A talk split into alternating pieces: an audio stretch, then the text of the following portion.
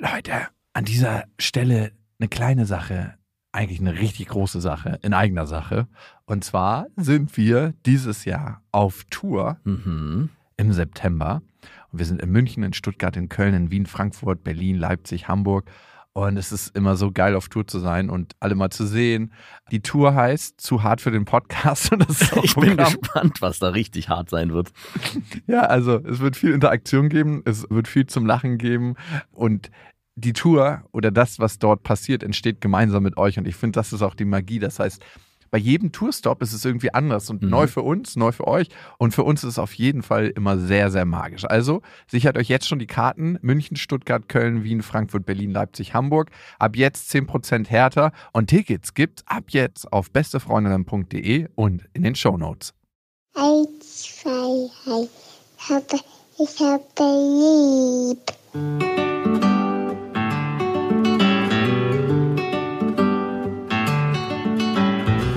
Das sind beste Vaterfreuden.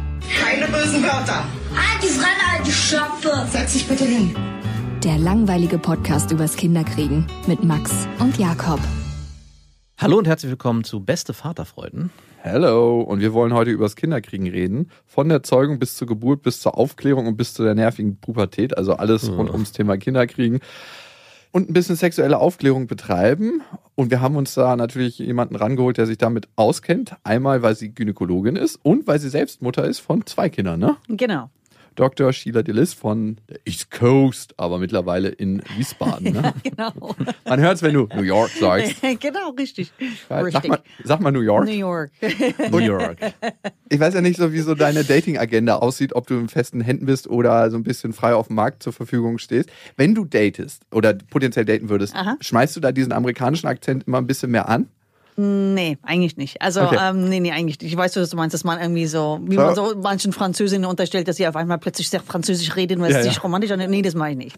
Also, englische Dinge spreche ich dann schon amerikanisch aus, weil ich das sonst doof finde, wenn Ja, ich sie doof äh, deutsch ausspreche, aber ansonsten ganz normal. Findest du das doof, wenn Deutsche englische Dinge so richtig englisch aussprechen, so übertrieben, wo du genau merkst, sie versuchen Akzent zu imitieren, aber es klappt nicht so Das richtig? ist sehr lustig, dass du das fragst. Tatsächlich nervt mich das wirklich jetzt. Ja? Ja, ja, ja. Stimmt. Sollte es eigentlich nicht. Ja, man sollte Doch, doch. eigentlich denken. Ja, aber ich weiß, was du meinst, wenn Leute sagen, Android. Android. ja, das wird mich total abnerven, ja. Ja, okay. Android, ja, genau. Sehr gut. Und ähm, nach zwei Gläsern Sekt, würdest du sagen, du hast einen stärkeren... Absolut. Ja? Okay. Absolut, absolut. Auch beim Singen, lustigerweise. Also, wenn ich deutsche Lieder singe, dann klinge ich total wie Howard Carpenter. Das Weißt du, woran das liegt? richtig- Nee, Ich glaube, je näher man an seine Emotionen kommt und manche Menschen bringt das kann sein. Substanz ja, an die. Emotionen oder Lieder auf jeden Fall, das ist eine sehr emotionale Sache, desto mehr kommst du an deine Muttersprache. Das kann sein, ja, das gibt auch Das ist nur Sinn. so eine Theorie, die das ich mir gibt auch Sinn. Das ist auch bei mir so, wenn ich mal ganz, ganz selten Zwinker ein über den Durst trinke Mhm. und dann wirklich, da rede ich immer mehr Englisch, da kommen immer mehr englische Sätze rein. Ne? Oder Geht bei immer dir mehr besser im Job als, als zum Beispiel Augenärzte, ne? weil du ja untenrum beschäftigt bist. da riechen die die Warne nicht so. Wenn da die So. Pforte aufgeht.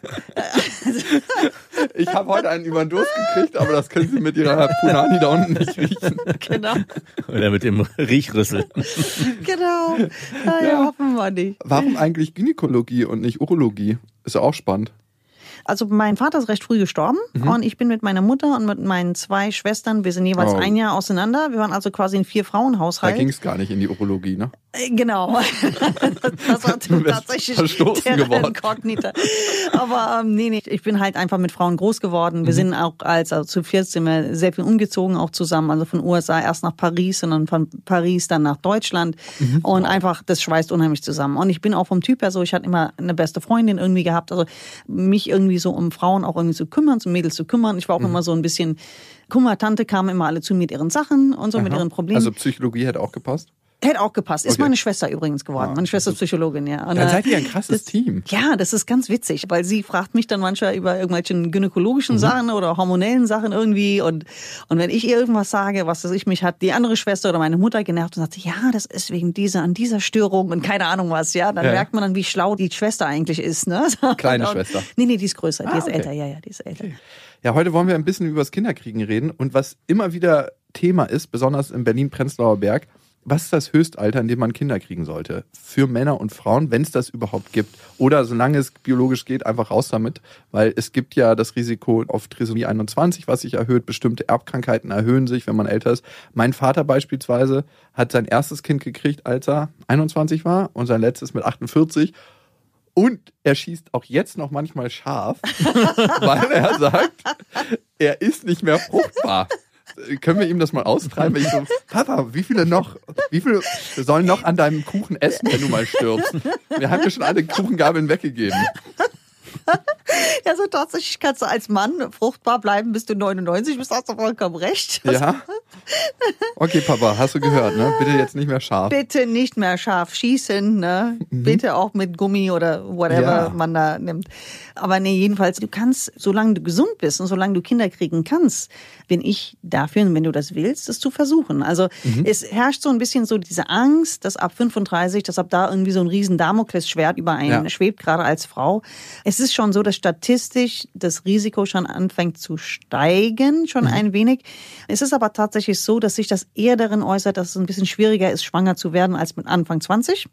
Und dass, wenn man schwanger wird, dass die Schwangerschaft vielleicht nicht da bleibt, dass es dann einfach abgeht. Aber es ist nicht so, dass es dann automatisch, dass sich ein Schalter umstellt im Körper und dass es dann heißt, oh, ab jetzt wird es schwierig. Also ich habe meine Tochter völlig problemlos, nach völlig problemloser Versuchszeit mit 36 bekommen und mein Sohn mit 39. Alles Okay, fein, ja, wow. alles gut. Also ich bin ja jetzt auch keine Ausnahme. Also solange du gesundheitlich fit bist, ja, also jetzt nicht irgendwie schwerst übergewichtig oder irgendwie starker Raucher oder irgendwie mit irgendwelchen sehr großen Heroinabhängig ist wahrscheinlich auch Heroin, schlecht. immer ist Heroin. genau. Ich mache, oh Gott, oh Gott, ich, Heroin. da muss ja, ich wirklich ich dem Thema- Spaßbremse hier.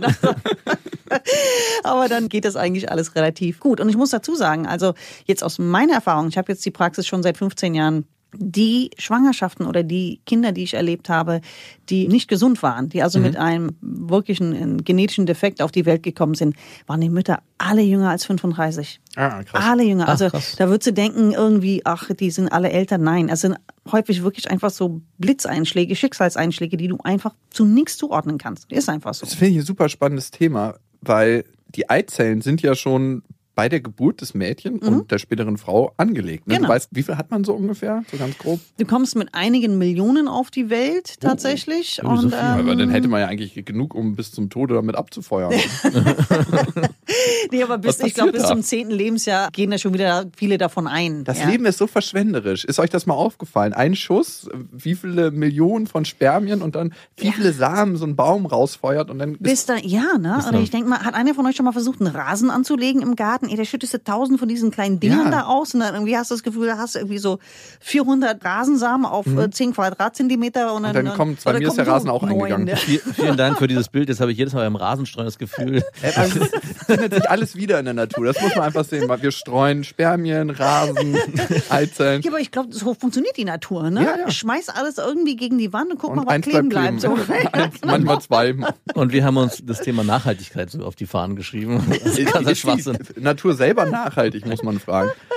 Und jetzt frage ich mich, wenn alle Eizellen schon angelegt sind und eine Frau Stress in ihrem Leben erlebt und zum Beispiel auch traumatische Erlebnisse, ist das in irgendeiner Weise gespeichert in der Eizelle? Ist vielleicht eine Frage für deine Schwester, Epigenetik, aber ich habe mich das nämlich gefragt, weil ich hatte letztens ein Gespräch, das ist ein bisschen komplex, mit einer, die traumatische Erlebnisse gehabt, die hat einen Holocaust überlebt. Und die Tochter hatte die gleichen Visionen wie die Mutter, ohne das sozialisiert bekommen zu haben. Also sie hat nicht davon gesprochen mit ihrer Mutter und die Mutter hatte auch wirklich nie was davon erzählt oder Anmerkungen gemacht. Und sie wusste trotzdem, was ihre Mutter erlebt hat. Und Krass. Da frage ich mich, wie geht das? Das kann ich dir auch nicht beantworten. Also, oder ob das auf irgendeiner spirituellen, energetischen Ebene weitergeht, das ist nicht ganz mein Fachgebiet. Wir müssen hier nicht die, nicht die Gehen die Räucherstäbchen. Aber ich glaube nicht, dass sich das in den Eizellen abspielt. Weil wie sollte das denn auch? Weil guck mal, wenn du schon mit diesen Eizellen auf die Welt kommst, dann sind sie eigentlich Fest. ja, sind sie eigentlich fest eigentlich. Also das glaube ich nicht. Aber das sind, ich meine, schau mal allein, was eine Eizelle für ein Potenzial hat. Ich glaube, da gibt's ganz, ganz viele Fragezeichen noch. Ja, es gibt Ja. sowieso so viele Fragezeichen. Aber ein paar wollen wir heute klären und ein paar Mythen, die es auch gibt. Mhm. Es heißt ja immer, wenn man zu irgendeinem bestimmten Punkt Sex hat, dann wird es eher ein Junge und zu irgendeinem bestimmten Zeitpunkt, dann wird es eher ein Mädchen. Oder ist das ein Mythos, den ich mal gehört habe? Weil wir haben relativ lange Zeit vor dem Eisprung Sex gehabt und bei mir ist es ein Mädchen geworden oder bei uns. Wir haben mit Mhm. ähm, fruchtbare Tage nicht fruchtbare Tage verhütet. Hat Sehr gut. geklappt. Und gibt's sowas? Also könnte man beeinflussen, Mädchen oder einen Jungen zu kriegen? Das wird jetzt für alle eine ganz große Neuigkeit sein. Sowas lernt man tatsächlich nicht im Medizinstudium. Das wissen es also auch nicht so wirklich. Okay. Das gehört nicht zu den Dingen, die man als Medizinstudent oder Arzt wissen muss. Ja. Aber ich glaube, man sagt schon, dass die männlichen, also die XY-Spermien, wir haben ja XX-Spermien, XY-Spermien, dass die schneller schwimmen und dass deswegen ein Junge eigentlich eher eine Punktlandung ist, also quasi dann Sex und Eizelle ist dann direkt da an wartet, während die Mädchen Spermien eher länger aushalten irgendwie. Sie überleben länger. Ja, ja, genau. Und deswegen kannst kommt du das ja auch hin. Das ist ja wahrscheinlich, ne? Da kommt es ja auch hin bei dir. Also wir haben am ersten Tag, wo es so ein bisschen kritisch war, wo man hätte fruchtbar sein können, aber wo es eigentlich noch nicht so weit war, Mhm. miteinander geschlafen noch. Und dann hat anscheinend Lilla ganz lange überlebt und verharrt. Bis sie dann Und die ist eine krasse Durchhalterin. Die ist eine Zähne zusammenbeißen, ich verharre hier.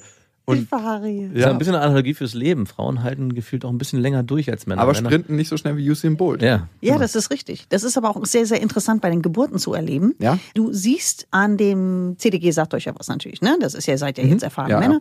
Die Herztonkurve quasi während der Geburt, dass die Mädels, die halten Wehenstürme und sowas viel, viel, viel besser aus als die Jungs. Also die Jungs sind Stress anfälliger. Ah, und das ist, ja, und das sagt man auch, in den Frühchenstationen sagt man das auch, Mhm. dass die Mädels, also diese Kinder, die mit sechs, sieben Monaten, also 25 bis 6, diese extrem frühen Ja. Wochen, dass die Mädels insgesamt bessere Karten oft haben als die Jungs, weil es einfach dieser Dauerstress von den Mädels besser aushaltbar ist. Mhm. Komischerweise. Insofern, vielleicht ist das auch bei den Spermien auch schon so, ja, oder bei den Embryos auch schon so, wer weiß. Ja, und später beim Sex hatte ich auch irgendwie den Eindruck, dass das Mädchen trägt sich vor. Und Frauen werden auch älter. Also Das ist sie halten richtig. immer länger durch. Sonst braucht es nicht. Auch bei der Geburt. Und da sind wir beim wichtigen Thema Geburtsvorbereitung. Mhm. Ich hatte so ein bisschen den Eindruck, dass alles, was ich gelernt habe, dieses Atmen und dann gibst du der Frau irgendwie so Halt in bestimmten Positionen. Ich habe mich A, dabei sehr, sehr albern gefühlt. Und du hast es ja auch bei der Geburt durchgezogen, oder? Du hast ja, Ich habe es zweimal, dreimal versucht und dann wurde Ich ich, wollte halt gerade sagen, das ist kaum praktikabel. Es wirkt wirklich so, als ob man zweimal beim Kickboxen war und in eine heftige Straßenfliegerei verwickelt wird und so, okay, jetzt wende mal an, was du hier gelernt hast. Nichts. Genau. Was würdest du denn deinen Leuten mitgeben? Genau, ja, aber du hast es genau richtig gesagt, dass du so zwei, dreimal Trockenübungen gemacht hast, aber wenn du dann im Echten ausgesetzt wirst, denkst du, ey, wie, was, das funktioniert so gar nicht. Also Geburtsvorbereitungskurse sind nicht notwendig, muss man ehrlich sagen. Die sind nicht notwendig. Die können aber durchaus nett sein, wenn man andere Schwangere und andere Pärchen kennenlernen will. Wer will das? Aber also das wollen manche finden das toll. Ich habe natürlich keine jetzt damals gemacht, aber das, was ich so mitbekomme, ist es einfach wirklich so ein, ich meine, hast ja auch gesehen, es sind einfach Hebammen, die einfach erzählen und dann hast du immer welche Pärchen dabei, die irgendwie Milliarden von Fragen stellen und das ist dann häufig dann doch nicht so der positive finde ich dann doch nicht so das Richtige, was man so braucht. Also ich habe festgestellt, die Mädels und Frauen, die sich am wenigsten einen Kopf machen, dass das die einfachsten Geburten sind eigentlich, ne? die da eigentlich völlig unvorgenommen reingehen. Und Ja. wohingegen die, die irgendwelche, die schlimmste ist, und das ist wirklich ein international gefürchtetes Phänomen, wo eine Frau in einen Kreislauf reinläuft mit Wehen und sie produziert eine Liste aus ihrer Handtasche mit den Dingen, die sie gern hätte. Mhm. Klassische Musik, Kerzen, tralala, lalala, ja, ja. Kriegt hier Lady Gaga ein Kind oder was? Ja, genau. Es gibt ja Menschen, die lassen einfach mal geschehen, so wie es ist. Und es gibt Menschen, die haben ja das Bedürfnis, alles zu kontrollieren. Und das sind die Menschen, die mit einem Geburtsplan in den Kreislauf reingehen. Und das geht regelmäßig in die Hose. Das sind die Frauen, die dann später auch keinen Orgasmus beim Sex kriegen können, meinst du? Das, Nein, Mann, Spaß. das ist sicherlich ein interessantes korreliert, Thema. also- Das korreliert. Es wird mich nicht, ich weiß nicht, ob die kein Orgasmus oder ob das alles geplant sein muss. Ja, das ist, Okay, also sie entscheiden, wenn dann. das irgendwie, aber es tatsächlich ist wirklich so, dass wir, dass häufig die Hebammen dann sagen, eine Frau, die reinkommt mit einem Geburtsplan, hat eine hohe Wahrscheinlichkeit auf dem Tisch zu landen, dass sie einen Kaiserschnitt kriegt. ne? Also das Weil heißt, die Frauen, die reinkommen, die Mütter, die sollten unvorbereitet sein, aber ich finde zumindest die Ärztinnen sollten vorbereitet sein. Nicht Ja, wie, das auf alle Fälle, Wie bei ja. unserer Geburt, wo die Ärztin reinkam und meinte, ach, das Kind liegt ja in Steißlage. Ach, es ist ja ein Kaiserschnitt. Das war so ein bisschen. Was? Ja, ich war sehr irritiert von unserem zweiten Kind und war dann noch sich gleich sicher Meine Freundin war auch so, aha. Äh, Wie, haben wie dieses, war es ein Steißlag oder hat er einfach ja, die ja, das war, war ja vorher alles vorbereitet. Es war ja, ein Ach so. war ja ein Kaiserschnitt, weil es eine Steißlage war. Aber die Ärztin kam rein und meinte, ach, ist ja ein Steißlage. Das war so für uns. Das lese ich mir doch mal still durch, dann wenigstens und kommentiert das nicht mal im Laut. Genau. Wir haben das Krankenhaus nicht weiterempfohlen. Ja, wobei man sagen muss, die Qualität der Krankenhäuser oder der hat so ein bisschen abgenommen die letzten Jahre. Also das ist die Leute sind überarbeitet, überlastet. Das ist natürlich doof und ist natürlich keine Entschuldigung, da unvorbereitet zu da reinzugehen und so sein Unwissen schon mal so ein bisschen nach außen zu tragen, aber schon doof. Womit hängt das zusammen, glaubst du? Ist es, dass irgendwer mehr Geld verdienen will oder kostet irgendwas mehr? Also, wenn wir so eine Entwicklung sehen, dass im Vergleich zu den 90ern sich konstant Menschen schlechter betreut fühlen in Krankenhäusern, woran liegt das, glaubst du? Es liegt zum Teil daran, dass es schwer ist, gutes Personal zu bekommen. Also es ist bei den Pflegekräften ja wirklich eine Katastrophe. Es liegt zum Teil daran, also bei uns, wo ich bin in Wiesbaden auch so oder in der Umgebung Rhein-Main-Gebiet, ist es so, dass da sehr viele Kliniken einfach durch große Konzerne aufgekauft wurden und da sitzen halt Betriebswirte. Ne? Und da wird halt radikal Das ist immer gekürzt, gut, wenn gekürzt, Betriebswirte auf gekürzt. Gesundheit Medizin gucken. mal, ne? Das ist richtig super. Richtig Ja, das super. Hüftgelenk, das kannst du doch noch gebrauchen, auch wenn du schon 87 bist, aber für das halbe Jahr. Das echt, ja, ich habe also früher, also ich bin ja auch privat versichert, das sind ja viele Ärzte, das ist ja jetzt kein Geheimnis, weil wir einfach wir Mhm. Wissen, werden was gut das ist. ist ja ja nee, das ist wirklich nein, nein, das ist einfach die Krankenversicherer, Ja, ja. die privaten Versicherer versichern Ärzte wahnsinnig gerne Mhm. und geben uns auch einen sehr guten Tarif, weil wir selber nie zum Arzt gehen. Also das war wisst die- warum, oder wenn ich, das ist, ja, wenn irgendwas brauche, ich gehe zur Apotheke und hole mir das selber. Also Deswegen, Ja, also ich, wir sind sehr kostengünstig, deswegen. Ja, oder wenn ich irgendwie was brauche, wenn mein Kind irgendwie Nasenbluten hat, dann rufe ich einen Kollegen an, einen alten Kumpel aus der Studienzeit und sage, hey, sag mal, was mache ich gegen Nasenbluten? Dann Mhm. sagt er nichts und dann sage ich, okay, habe ich einen Arztbesuch gespart, kostet nichts, alles gut. Nee, aber jedenfalls, früher war das zumindest mal so in den Krankenhäusern, dass du auch unterscheiden konntest, zumindest mal zwischen irgendwie privat und nicht privat. Nicht, dass es gut, ich sage das jetzt einfach mal ganz wertfrei. Mhm. Und ich war im Krankenhaus von drei Jahren, weil ich mir ein Sprunggelenk gebrochen habe, recht kompliziert. Mhm. Da werden also keine Unterschiede mehr gemacht. Also da gibt's kein Personal für niemand. Ja, du Wow. liegst einfach Okay, also da. es ist schon und äh, wenn jemand, fast. ja, es ist richtig prekär. Also es ist richtig, richtig heftig. Also anderes Thema könnten wir uns jetzt auch noch sehr, sehr lang drüber unterhalten Ja. über das Gesundheitssystem, aber es ist schwierig. Ja. Hat sich verändert, Ja. sagen wir es mal so ganz so, ja, genau. wertfrei. Und bei diesem Gelenkbruch im Sprunggelenk war es ja auch nicht so richtig möglich, in die Apotheke zu gehen und hol dir mal einen Verband in der Apotheke. Schön festziehen und äh, Genau. nicht belasten mal für den Rest deines Lebens. genau. Was, glaube ich, für viele Frauen auch ein Thema ist, oder ich weiß nicht, ob es ein Männerthema ist, Ernährung in der Schwangerschaft Mhm. und Vorbeugung von Dehnungsstreifen.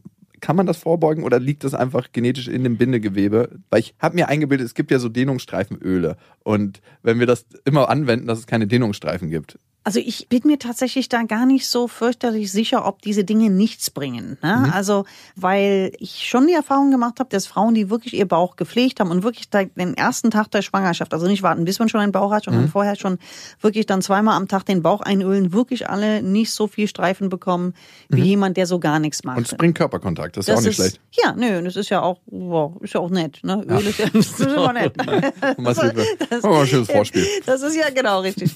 Also das ist das eine und dann hast du mich eben noch was gefragt. Irgendeine Ernährung in der Schwangerschaft. Genau. Also Rauchen, Ja. Trinken komplett weglassen. Ja, bitte. Also Rauchen ist scheiße und Trinken ist auch scheiße. Also, Also nicht mal so ein Gläschen so. so es ist, ich bin schwanger, ich- Prost. Naja, ich meine, das ist, Alkohol geht ja dann eins zu eins in die Plazenta über. Ich meine, wie viel Alkohol würdest du deinem Kind jetzt zu trinken geben? wie viel würdest du so die viel. Flasche reinmachen?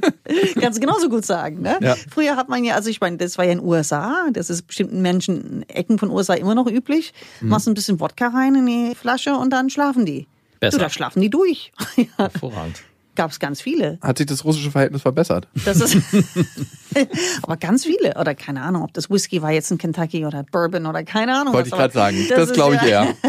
aber das haben ganz viele früher gemacht in den 50ern, 60ern, zum Teil in den 70ern noch hinein. Gibst Wow. ein bisschen Alkohol oder den Schnuller in Hustensaft reintunken, Kind in den Mund drücken. Also das Hustensaft, das ist wie Vic Medi-Night, was wir hier auch haben, Ja. ne, was richtig so eine Bombe ist. Ne? Und äh, das würden wir doch auch nicht machen. Deswegen ist meine Antwort immer, also ich bin da Zero Tolerance, was Alkohol anbelangt in der Schwangerschaft und Nikotin so und so ist es scheiße. Ja. Wie sieht's aus mit veganer oder vegetarischer Ernährung? Da kommen vielleicht ja auch manchmal Fragen, dass Frauen fragen, kann ich mich während der Schwangerschaft weiterhin vegan ernähren? Ja, absolut. Also Ja? vegan, vegetarisch ist überhaupt gar kein Problem. Also da mache ich mir wenig Sorgen. Also manchmal gibt es das Thema mit dem Eisen, ja, aber da kann man ja auch was gegen tun.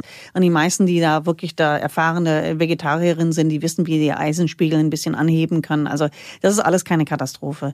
Was mir ganz wichtig ist an dieser Stelle zu sagen, ist, dass es ganz wenige Dinge gibt, die du in der, also eigentlich fast kaum, die in der Schwangerschaft essen kannst, die sofort irgendwie zu ganz schlimmen Dingen führen können. Also wir kennen panische Anrufe in die Praxishilfe, ich habe ein Stück Käse gegessen und jetzt war das alles aus nicht pasteurisierter Milch oder es war Rohmilchkäse oder ich habe ein Stück Lachs gegessen, das ist ja nur Geräusche, das ist nicht gekocht oder wie auch immer. Ich habe ein Stück Steak gegessen gestern und jetzt habe ich gerade erfahren, ich bin schwanger und das Steak war irgendwie medium rare. Stellen Sie sich schon mal auf den Abgang. ja, genau, das war's jetzt, genau. Und, ähm, nee, nee, tatsächlich ist es so, dass Fleisch, egal was du isst, um gefährlich zu sein, muss es wirklich ganz, ganz viele Krankheitserreger enthalten. Na, das tut schon mal beim Fleisch jetzt, das ist eher selten. Ich würde jetzt keinen rohen Fisch essen, einfach weil das auch sehr, sehr viele Bakterien enthalten kann, würde ich vielleicht, also deswegen auf Sushi und sowas würde ich jetzt eher verzichten. Aber die ganzen Japanerinnen, die kennen diese Empfehlung nicht mit keinen rohen Fisch in der Schwangerschaft essen. Die gucken mich alle an, als wäre ich irgendwie schräg, ja. Wenn ich sage, essen Sie keinen rohen Fisch, dann sage ich, kein Sushi. Was soll ich die essen alles essen? Sushi. Ja, die essen Ja. alles Sushi. Interessanterweise. Also deswegen so ein bisschen, diese Ernährungsgeschichte kann sich in der Schwangerschaft echt so einer Art Wahn aus, oder zu so einer Art Manie, dass man irgendwie denkt, oh Gott, das ist jetzt ganz schlimm. Nein, alles echt entspannen, relaxen. Wir sind in Deutschland, es passiert nichts Schlimmes. Also äh, ganz viele Frauen haben früher vom Bauern, die auf dem Bauernhof gelebt haben, haben gesagt, das Beste fürs Kind ist, wenn du Milch direkt von der Kuh trinkst. Ne? Hat die meisten Vitamine und so weiter. Das ist ja nicht pasteurisiert, das ist Rohmilch oder so. Ich habe das nie gemocht, da am Euter dran zu sein. Ja. Also ich fand, das war. Nee, also ich bin tatsächlich als Kind zum Bauern gegangen, äh, um da Streu für meine Kaninchen zu holen. Und der dachte immer, er tut mir einen Gefallen, wenn er mich an diese Kuhtrüge ranholt und mir so eine Kelle mit dieser ekligen Milch rausgibt. glaub ich, Wo ja, das diese, ist- ich habe mich A, immer gefragt, wie viele Kinder haben heute schon aus dieser Kelle getrunken? und dann musste ich immer so drei, vier große Schlücke nehmen und dann so, mhm, Die war danke. meistens auch noch warm, ne? Das fand ich auch so Ja. ehrlich. Halb, halb. Der Bauer hat auch noch was dazu gegeben. Oh. Der hat Samen gestreut. Ja, wer weiß, ob der nicht so einen richtig widerlichen Fetisch hatte. Trink mein Kind. Boah, Okay, gut. das ist echt, das wäre Horror, ja. Zurück zu unserem Könnte was dran seriösen. sein, ne? Dran- Nein, aber also jetzt nochmal mit Ernährung. Also das ist, ich sage immer, man kann da echt ganz entspannt bleiben. Wir sind in Deutschland, also die Lebensmittel, die wir bekommen, sind alle in Ordnung. Und einfach jetzt nur mal so als Vergleich. Ne? Also ich habe ja sehr, sehr viele amerikanischen Patienten und die sind zum Beispiel der festen Überzeugung, dass du in der Schwangerschaft keinen Aufschnitt essen darfst, kein Wurst. Ne? Warum nicht? Lustig, ne? Das sagen die in den USA, sagen die, oh, no, no meat, no, no lunch meat, bla bla. Und Lunch meat ist ja Aufschnitt im Prinzip, ne? Also die Ja. ganze Fleischwurst und so weiter. Weil es heißt, bei denen ist es bakterienbeladen. Ne? Es wird auch nicht so sein. Ich meine, wer in den USA war, weiß, Da du ist gehst. doch Chlor drin, Da ist alles drin. ist Da alles- lebt alles 100 Tage, ohne zu verschimmeln, was du da im Supermarkt Redest kannst. du denn mit den Englisch eigentlich, mit deinen amerikanischen Patienten? Ja, klar, natürlich. Ja, ja, ja, ja, klar. Ich schalte dann Du weißt um. du, wie du die komfortabel machst bei dir auf dem Stuhl. Ja, ja, klar, das ist dann halt unser, ich schalte dann um. Deutsches Hey, Gehirn raus. girl! Hey, doing? Redest du Ja. auch höher dann? Warum reden Amerikanerinnen eigentlich höher in ihrer amerikanischen Sprechstimme? Die lustige Frage ist, warum rede ich Deutsch mit einer tieferen Stimme? und Das- Spanisch noch tiefer und Französisch so irgendwo mittendrin. Woran liegt das? Nee, aber das weiß ich nicht. Also es ist ein bisschen so dieses, ist auch wenn ich amerikanisch rede, dann rede ich auch viel nasaler. Da merke ich das dann. Dann Stimmt, gehe ich wieder ne? in diesen Nasale rein und dann, wenn ich Deutsch rede, dann geht die Stimme wieder tiefer und dann wird wieder tiefer. Das ist witzig, ne? Das ist einfach. Hat das was mit der Mentalität zu tun? Mit Sicherheit. Warst du schon mal beim Inder und hast du die indische Musik gehört im Hintergrund, die chinesische und die chinesische oder die, die thailändischen Frauen da so singen, die haben ja auch nicht alle per se so hohe Stimmen, ne? Aber Stimmt. das ist einfach eine kulturelle Geschichte bestimmt. Aber das macht man, glaube ich, unbewusst, saugt man das so mit auf. Ja, stimmt. Lustige Sache. Die müssen sich jedes Mal erschrecken, wenn du erst mit denen so hoch gesprochen hast und dann sagst du zu deiner Sprechstundenhilfe irgendwas und dann so. Ja, ich schalte runter und dann gehe ich wieder hoch. Das ist da, da hat einer mal zu mir gesagt, you sound so tough when you speak German. So- Was hast du gesagt? genau. So, richtig, genau. Sehr gut. Genau. Wie wichtig sind denn Rückbildungskurse nach der, ich frage ich nur Männerfragen eigentlich? Optische Männerfragen scheinen hier wichtig zu sein. Na, wie wichtig sind Rückbildungskurse und Rückbildungsübungen nach der Geburt? Da sind wir auch wieder ein bisschen bei dem Thema. Also es gibt einen medizinischen Grund, um Rückbildung zu machen. Dann ist man nicht unbedingt beim Rückbildungskurs richtig. Also ein Rückbildungskurs ist ja eigentlich dafür da, dann wieder dann wirklich die Vagina und die ganzen Beckenboden wieder festzumachen. Ne? Also dieses ganze, ich glaube, viele glauben, dass Rückbildung irgendwas damit zu tun hat, dass der Bauch wieder runtergeht oder sowas. Das ist Quatsch. Ne? Also es ist wirklich einfach nur, um den Beckenboden wieder zu stärken. Also wie 20 Jahre bei der Sparkasse am Schreibtisch gesessen haben und da musst du was für deinen Rücken tun. genau, gen- genauso wie der Rückenkurs, ganz, ganz genauso. Es geht wirklich nur darum, den Beckenboden zu stärken. Und wenn du kleinere Beckenbodenproblemchen hast, viele von diesen Sachen erledigen sich eigentlich auch von alleine. Es gibt auch so Online-Beckenbodenkurs, also jetzt gerade in unserer jetzigen Corona-Zeit, wo wir das jetzt aufnehmen, wo diese Art von Kurse jetzt schwierig sind, kann man diese Sachen auch online machen. Wenn du aber ein richtiges Problem hast, dass du richtig echt Pipi verlierst beim Husten, Lachen, Niesen und dass du echt das Gefühl hast, alles ist lasch und du spürst nichts mehr beim Sex und all diese Dinge. Frauen haben diesen Problem wirklich oft. Und die haben auch das Gefühl, oder die fragen sich, ist mein Mann geschrumpft oder so? Ja, weil ich, Wirklich? ich spüre den nicht mehr so gut. Ja, ich Gibt es einen nicht mehr so gut. Vorher-Nachher-Unterschied? Ja, es gibt einen Vorher-Nachher-Unterschied. Wow. Und deswegen ist es wichtig auch für Frauen. Siehst du, das wusstet ihr nicht. Ja, ja, das, Das ist, wird ja immer ganz anders erzählt. Ja, es wird immer also- gesagt, hey, ist gar kein Unterschied und ihr Da. braucht euch da keine Sorgen Und machen. unsere Ach. Frauen haben halt alle einen Kaiserschnitt gehabt. Und ich habe, wenn ich mit einer Frau Sex hatte, die Kinder hat, immer nicht den Vorher-Vergleich gehabt. Ich habe mit meinem Vater da Gespräche drüber geführt und er meinte auch, es gibt keinen Unterschied. Aber vielleicht hat er so ein Schwelles, dass er das nicht merkt. oh, ich merke ja nichts. Oder er merkt einfach nichts mehr. Oder er ist nur taub. Mein Vater ist hörbehindert. Er ist nicht nur taub da oben, sondern auch unten. Was Genau, Wer weiß. taub untenrum. Am Namen. Vielleicht ist ihm auch egal. Vielleicht ist ihm egal. Ja, so. Daran weiß nicht ich, so dass er mir die ganze Zeit eine Story erzählt hat. Aber Okay. es ist so, dass es sich verändert, ja. Das ist Ja, das sagen viele. Also viele haben da auch wirklich, also sie können da auch mit niemandem drüber sprechen, außer mit einem Frauenarzt. Sie sagen irgendwie, ich spüre da irgendwie nicht mehr viel da unten und so weiter. Und dann ist es auch wichtig, wirklich dann echt konsequent Beckenbodenübungen zu machen, damit man wirklich den einfach den Kontakt wiederherstellt. Ne? Also wirklich, dass man die ganze Muskulatur da wieder, man nennt das ja auf Englisch Pelvic Re-Education, ne? dass man also wirklich wieder lernt. Und das ist ja wirklich zum Teil, wenn du ein schweres Kind da durchgepresst hast, sind die ganz viele Muskeln und so weiter echt eingerissen. Und du musst halt echt, das ist wie Physiotherapie für die Mumu, sage ich immer, dass du da wieder richtig reinkommst. Ja? Und es ist ja im Prinzip wie wenn du, ja, wie wenn du, wie ich, ein Sprunggelenk äh, gebrochen habe, dass du wirklich dann lernen musst, nach sechs Wochen oder acht Wochen nicht gehen, dass die Muskeln wieder lernen müssen, sich zu bewegen, dass die ganze Muskelabläufe alles koordiniert werden muss. Und in dem Fall kann ein Rückbildungskurs zu wenig sein. Das meine ich. Manchmal ist es diese Rückbildung so ein bisschen so, so, jetzt spannen wir alles an, ich lasse mal alles locker. Wie ging es uns denn diese Woche? Ja, nicht durchgeschlafen, das, dies, das, jenes, bla bla. Dann verfranzelt sich das so in so einen Selbsthilfekurs für neugebackene Mamas so ungefähr, ne? Anstatt dass es sich, man sich wirklich auf dieses Thema wirklich Ja. konzentriert.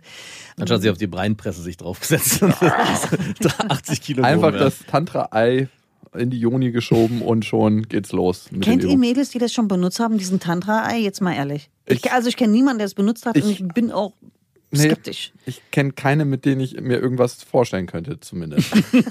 ich war mal bei so einem Tantra-Kurs. Äh, Nein! ja, nicht Echt? privat, im beruflichen Kontext. Im Klar, beruflichen hast du Kontext. zugeguckt. Ja, also was mich am meisten irritiert hatte, da stand ein Eimer, da sollten alle ihr großes und kleines Geschäft drauf verrichten während Quatsch. der Tantra-Sessions, damit die Energie, die in dem Raum angesammelt wird, nicht den Raum verlässt. Sollten alle reinkacken. Ja, also erst wurde auch reingepinkelt und dann damit man kann Und der, der Eimer blieb auch im Raum stehen. genau und hatte auch keinen Deckel. Das wurde mir aber auch zum Glück nur in der Theorie erzählt. Ich muss es nicht live miterleben. Und das ist meine letzte Berührung, die ich mit Tantra habe. Aber ich habe ja auch einen anderen Podcast, Jakobsweg. Da werde ich auf jeden Fall Tantra nochmal ausprobieren und äh, vielleicht auch Tantra-Massagen. Mein Vater, jetzt schon wieder er, hat gesagt, das ist großartig, ich soll das mal ausprobieren. Macht er übrigens öfter mal mit der Frau von einem guten Kumpel. Nee, ne? Echt? Doch. Und die Die sind, sind da so super frei. Da ist so, ja, warum denn nicht? Und ich, ja, weil das die Frau von deinem guten Kumpel. Ja, aber, aber wenn die das aber die massiert halt gut. Ja, aber das endet doch immer in Sex, oder nicht? Bei Nein. Na komm. Nein, nicht. Ach komm. Also soweit ich weiß nicht. Also nee, Das hat er wirklich- ausgespart. Ich glaube, er macht es auch ohne Happy End bei ihr. Also er lässt sich's ohne Happy End machen. Also er kriegt jetzt kein gejirkt am Ende. Ohne. Glaubst du? Also Das würde er mir ja sagen. Also ich kenne eine in Berlin, die das macht. Und ich habe sie, weil ich auch so völlig wie so eine Unschuld vom Lande, habe ich sie gefragt, was hast du denn da an, wenn du Tantra-Massage machst? Hat sie gesagt, erst so ein kleines Kleidchen und dann nix. Und dann habe ich gedacht, warum hat sie nichts an? Stimmt. Vielleicht hilft dir das beim Endsport besser. Irgendwie, weiß ich nicht. Aber die sagt, das sei sehr heilend. Also die nimmt, glaube ich, auch 300 oder 400 Euro für zwei Stunden. Also das ist nicht Das ist auch einfach. sehr heilend. Das ist, äh, das, Das ist sehr denke ich auch. Also lohnenswert zumindest, wa?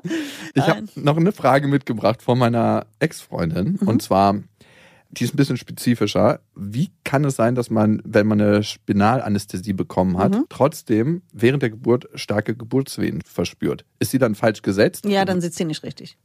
Und Ja, die wurde dreimal nachgesetzt. Ja, nee, dann sitzt sie nicht richtig. Also normalerweise eine Spinale, die sitzt bombenfest. Mhm. Dann spürst du nichts mehr. Dann spürst du ab dem Bauchnabel nach unten nichts mehr.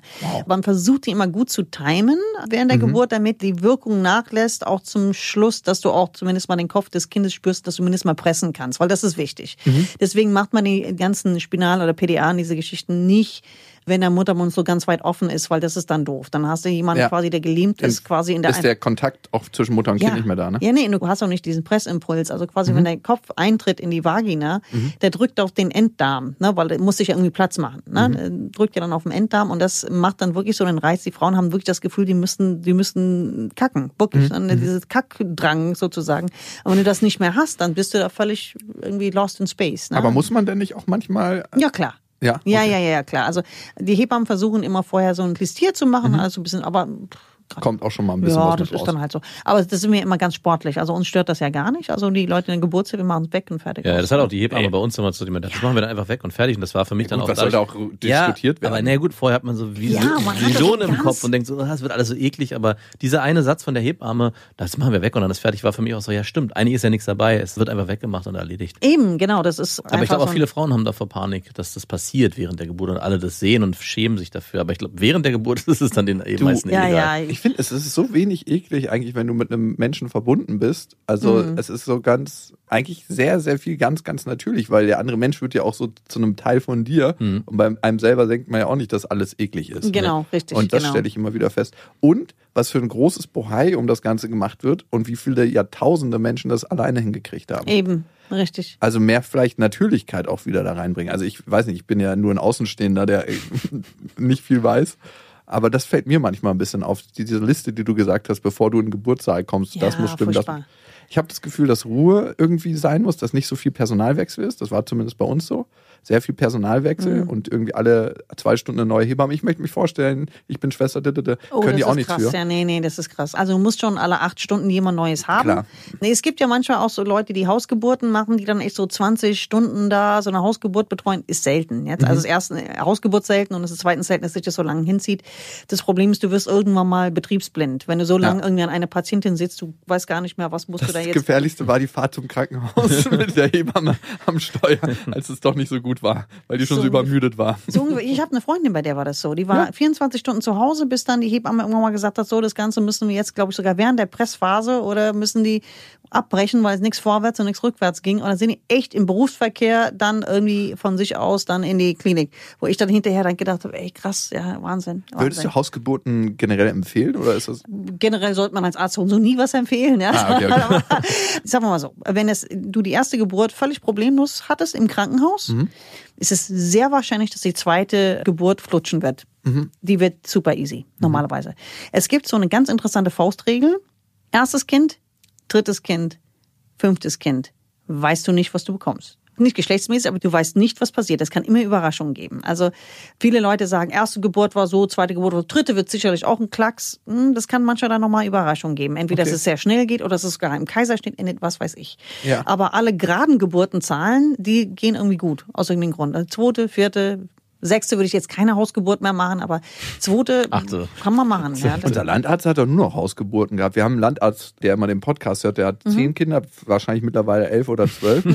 Und der hat, glaube ich, ab Geburt zwei Hausgeburten gehabt, soweit ich weiß. Ne? Aber gut, der ist ja auch so. Ja, es gibt ein paar Dinge, vor denen hat man auch als erfahrenen Geburtshelfer Respekt. Also du hast ja ab dem dritten, vierten Kind hast du eine relativ hohe Nachblutungsgefahr bei der Frau. Ne? Ah, Und- okay. Und, diese Nachblutungen, die sind schon sehr beeindruckend. Also du hast Selbst innerhalb Veterinärmediziner ist, meinst du? ist egal, ja. Also ich meine, das ist Veterinärmedizin, ja, glaube ich, kommt drauf an, was es für ein Tier ist. Aber wenn du als Frau nachblutest nach der Geburt, du verlierst innerhalb von ein, zwei Minuten das Bewusstsein. Also Wow. dieses, oh, ich glaube, das blutet sehr dolle, ich glaube, ich rufe jetzt mal einen Krankenwagen an. Das ist und das ist so der Punkt, ja, ja, das ist so der Punkt, das ist kritisch. Also wenn er Hausarzt ist und dann alles zu Hause hat, dass er Infusionen und sowas äh, aufbauen kann und so weiter, okay. Aber deswegen sage ich, also Hausgeburt, zweites Kind, okay. Sechste würde ich jetzt nicht mehr machen. Ne? Das wäre nicht so. In Holland ist es aber wohl üblicherweise Mhm. so, dass du mit einem zweiten Kind eine Hausgeburt machen kannst. Das machen wohl viel mehr Leute als in Deutschland. Aber in Deutschland ist es ja so, dass die Haftpflichtversicherungen der Hebammen so monströs hoch sind, dass das eigentlich gar keine Möglichkeit mehr ist. Ne? Ah. Schade eigentlich. Und Ja. wir haben auch eine der höchsten Kaiserschnittraten auf der Welt in Deutschland. Ist das so? Ja, das wusste ich. Ich habe gedacht, ich hätte gedacht, USA Ich hätte ist. auch gedacht, USA. Ja, Aber vielleicht ist es in den USA die geplanten. Mhm, genau, die spielen da mit rein. Also das, Ach, ich habe okay. auch eine Freundin, die hat gesagt, sie hat keinen Bock, das Kind die ganze Zeit zu tragen, also auszutragen und hat einen geplanten Kaiserschnitt gemacht, schon weit vor dem errechneten Geburtsttermin. Ach, wirklich? Ja. Crazy. Aber die legt auch sehr viel Wert auf ihre Figur, dass sie nicht in Mitleidenschaft gezogen So nach wird. zwei Monaten muss Kind dann Und raus. wie, wie weit war das vor dem Entbindungstermin, wo das war? Ich glaube, vier Wochen. Was? Krass. Ist das legal? Die hat unendlich viel Geld. Also ich weiß nicht, ob da Legalität eine Rolle spielt. Ja, aber das ist schon scheiße. Ne? Du musst, die Kinder finden es nicht witzig, vier Wochen vorher Nein, natürlich nicht. Also, Also- drei Wochen meckern die auch schon. Also müssen dann auch dann. Natürlich nicht. Also, ich, also total. Ich bin da voll bei dir. Ich habe auch gesagt, dass ich mir das für mein Kind nicht wünschen würde. Auch, ich meine, diese Tragezeit mit dem Kind ist ja eh schon verkürzt, dadurch, dass die Hirnentwicklung ja so vorangeschritten ist Richtig. in der Evolution. Richtig, richtig. Und ein Kind ja schon früher rauskommt und deshalb sehr unentwickelt ist. Richtig. Und da nochmal einzugreifen und zu sagen, ich hole das nochmal früher, weil ich nicht möchte, dass mein Körper in Mitleidenschaft gezogen wird, Mhm. Dann sollte man sich vielleicht auch darüber Gedanken machen, ob Kinder überhaupt eine gute Idee ist oder ob man gleich das mit Leihmutterschaft plant oder was auch immer. ja, das ist mal ernsthaft. Ich meine, wenn sie so viel Geld hat, dann will Leihmutter oder Dein Kind ist übrigens fertig. Ah, genau, ding, dein Kind ist fertig. Genau, mit Lieferando kannst du bringen lassen. Alright. Genau, genau. Aber das ist schon krass. Ich meine, aber das war sicherlich ihr erstes Kind, oder? genau. Ja, okay, weil die hat noch nicht erfahren, was sein Kind alles mit deinem Leben dann macht, ne? Deine Lieblingssachen kaputt macht, keine Ahnung, mit irgendwie Dein Leben zerstört, dein Körper zerstört. Mit äh, Stiften auf deine wunderbar teuer bemalte Wand äh, drauf rumkritzelt, keine Ahnung, auf deine Lieblingspulli kotzt äh, und mit irgendwie Karotte und die Flecken gehen wieder raus. Also ja, das ist, aber das wird sie schon sehen. Da war ein bisschen was Anklagendes in deiner Stimme. Kommen wir mal zu den Menschen, die dann dabei entstehen, nämlich den Kindern. Und Mhm. zwar, wir sind ja jetzt Papas, Max fünf und drei, ne? Genau. Okay, und bei mir ist meine Tochter bei drei Jahre. Jetzt Ah, schön. dauert nicht mehr lang. Also ich merke immer wieder, dass ich so an meine Grenzen gerate bei bestimmten Erklärungssituationen. Bei mir Mhm. klemmen die Kondome immer am Kopfteil hinterm Bett. Und letztens ist Mhm. meine Tochter da irgendwie hinter und hat das rausgefischt und meinte so, ah Papa, was ist denn das? Und ich so, das sind Spielsachen für Erwachsene. und, ich, und sie so, okay. Und dann hat sie so die Packung ausgeschüttet und ich wollte schon so hinterher und so. Ja, und sie hat gemerkt, dass das Luftballons sind und dann hat sie gefragt, ob wir die mal aufblasen können und ob wir damit spielen können. Ich so, ähm, jetzt nicht, da spielen nur Erwachsene mit. Also wäre die richtige Lösung gewesen zu sagen, ja komm, wir blasen die auf und werfen hin und her und dann gucken die Nachbarn so durchs Fenster. Hm, Was ist das für merkwürdig? Das ist ja. Also ich glaube, bis zu einem gewissen Alter ist es in Ordnung, wenn man diese Dinge schon versteckt, damit man vielleicht diese Diskussion nicht haben muss. Ich glaube, man würde vielleicht ein bisschen zu viel erklären, wenn du da schon alles auspacken würdest. Ne? Und schon so sagen würdest, ja, das sind also, wenn also quasi ich mit einer Frau schlafe, das heißt Sex habe und wir keine Babys machen wollen, dann nutzen wir Kondome. Weiß ich nicht. Finde ich ein bisschen früh für fast. Hatte ich nämlich auch den Eindruck. Und was würdest du sagen, ab wann würdest du mit der äh, Erklärung anfangen? Also wenn ein Kind fragt, also ich habe das Thema mit meiner Tochter, die ist jetzt fünf, mit vier ging es so langsam los und dass sie natürlich fragt, hey, irgendwie, wie entstehen denn eigentlich Babys? Oder das geht meistens mit Tieren los. Da ist es Ja. noch ein bisschen einfacher, da kann ich auch sagen, ja, hier Papa Schwein und Mama Schwein.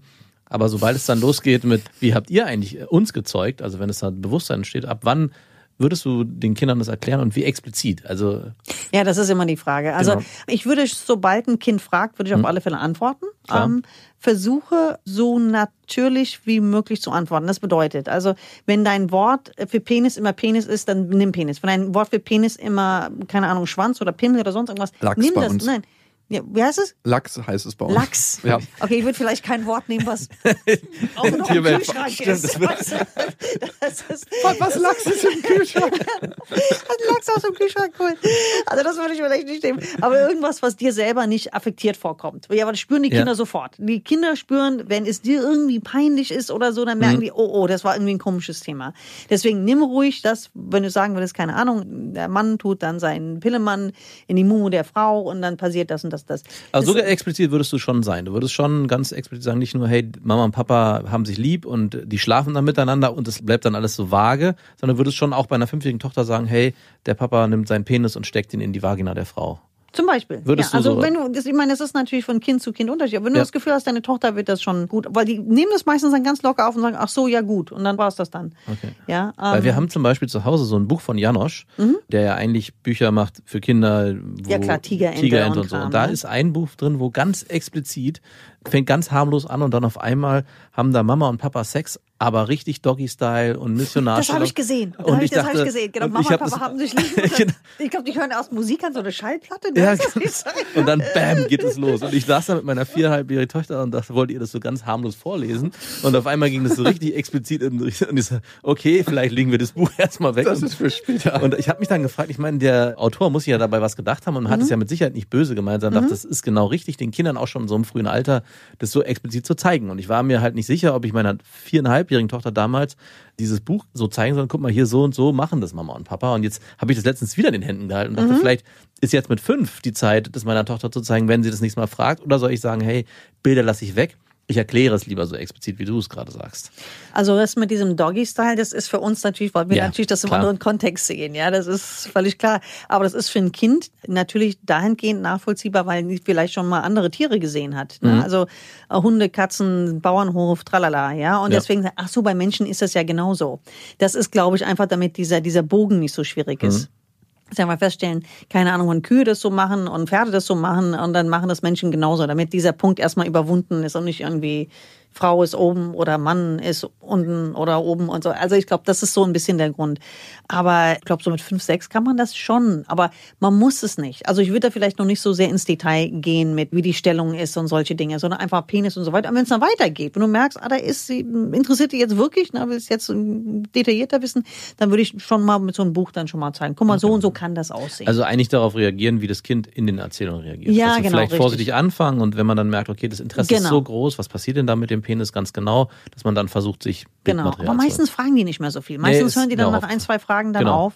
Und aber wichtig ist einfach, dass sie merken, dass es irgendwie kein Tabuthema ist. Weißt Ja, du, wenn die genau. merken, Papa friert ein oder Mama friert ein oder ja, oder die fangen dann an mit ja und ich hab, ach, mein Ex-Freund hat mir völlig albern erklärt, dass ich meine, ich kenne den ja, er war sieben Jahre mit ihm zusammen, sagte, ja, also wir möchten bei unseren Kindern alles mit dem richtigen Namen nennen, deswegen heißt es bei uns Penis und Vagina. Und ich so, oh Gott, ey. Ich bin ja die Gynäkologin, das entscheide ich Das hier. ist, ist, ich war da so albern, aber so redest du doch sonst nie. Die Kinder Mhm. merken das sofort, dass das irgendwie, das bist dann nicht du. Das wirkt total unauthentisch und dann kriegen die sofort, Aber was soll er sagen? Dann gibt mir deine Mama einen Blowy und dann, das hat ja jetzt nur nichts mehr getan. Aber das wäre auch. wenn ich nach Hause komme, einen Das hat ja mit der Fortpflanzung zu tun. weiß man nicht. Ne? Kann ja nur, Fort, nur Fortpflanzung erklärt werden, nichts anderes. Okay, okay. Vergnügen hat hier noch keinen Platz. Aber das wäre auch eine meiner Fragen gewesen, ob man diese Verniedlichungsform, die man ja wählt, also wir sagen auch Puller und Muschi Mhm. bei uns zu Hause, und ob man dann eher trotzdem bei der Erklärung in die offiziellen Wörter gehen soll. Ob man sagt, hey, nein, der Papa nimmt seinen Penis, oder ob man einfach dabei bleiben sollte und sagen sollte, hey, Puller und Muschi, so wie es im Sprachgebrauch Ich würde ja, würde ich genau so machen. Das ist meine persönliche Meinung. Es gibt natürlich andere Experten, die meinen, nein, man soll dann natürlich das Kind von Anfang an, aber ich finde, alles, was sich für einen selber nicht natürlich anfühlt, ist für die Kinder auch Mhm. nicht gut. Weil, also ich habe bei meiner Tochter in der Klasse habe ich auch Aufklärungsunterricht gemacht. Auch. Wie ultra Oh, peinlich ist das bitte? Wie Nee, ultra. das war total geil. Nein, ja, für dich. Nee, vielleicht. Das war für die auch super. Das, die Jungs mussten rausgehen. Ach so, Ah, okay. Ich habe erstmal Ich habe gerade sofort Fremdscham gekriegt, Ja, weil echt? ich stelle mir vor, wie meine Mama in den Unterricht kommt und sagt, hey Leute, ich weiß, wie es hier läuft bei euch unten rum. Ich habe ein paar Kondome mitgebracht, nehmt euch mal, ne? Und so, Nee, nee, nee, nee, nee, nee, nein, nein, nein, so ganz, nein, nein, nein, das ist, das ist, das ist ganz Aber erzähl falscher, mal. ein ganz falscher Approach. Nein, nein, das? nein. Also ich bin schon mal angekommen mit meiner Vulva-Puppe. Kennt ihr die aus Ja, meinen ja. YouTube-Videos? Ja, genau. Bin ich dann schon angekommen, habe gesagt, so Mädels, ihr wisst alle, was das ist. Aber erstmal Schockstarre. Habe ich gemerkt, okay, das war jetzt Nagasaki Atombombe. Was so? Hab ich okay, Puppe wieder weg. Und habe dann bin dann rumgegangen, habe gefragt, wie heißt denn dann bei euch unten? Ich habe gesagt, bei uns heißt es zu Hause, bei uns heißt es zu Hause Mumu, wie heißt es dann bei euch zu Hause? Ne? Und dann heißt es dann, die eine sich gemeldet, so die Klassen Nee, Klassenstreberin, ja, okay. Also eine, die besonders gut ist in der Klasse. Meldete sich, das, das heißt bei uns Vagina. Ich habe gesagt, sehr schön. Vagina ist aber nur der Geburtsschlauch. Alles, was außen ist, heißt Vulva. Das wisst ihr natürlich auch, ne? Ist klar, als Woke-Typen. Jedenfalls bin ich aber rumgegangen und habe die gefragt, wie heißt es bei euch allen zu Hause? Und dann bin ich aber hingegangen, wo ich gemerkt habe, die haben alle immer noch ein bisschen Schiss. Hab gesagt, jeder schreibt anonym eine Frage auf einen Zettel und es kommt ja alles rein in den Topf. Das hat dann das Eis gebrochen. Auf einmal haben die alle tausend Fragen gehabt und so geil. weiter. Also die fragen dann wirklich so, da kommen dann echt so Hammerfragen, ne? So, muss man Sperma schlucken und so ein Scheiß? Oder ich so sitze so, ey, sechste Klasse, ja? Echt heftig, echt heftig, ja, ja. Oder irgendwelche älteren Brüder oder sonst irgendwo was, die diesen Ja. Scheiß mitkriegen, ja? Und dann Pornos. ist es, ja, genau, wo du dann irgendwie merkst, die Aufklärung, das sind Dinge, die dürfen sie zu Hause nicht fragen. dürfen deine Kinder dich alles fragen und Ja. haben die dich alles gefragt? Die fragen mich relativ wenig, die dürfen mich alles fragen. Ähm, meine- Fragen sie dich jetzt, also deine Kinder sind ja 12 und 15, glaube ich, ne?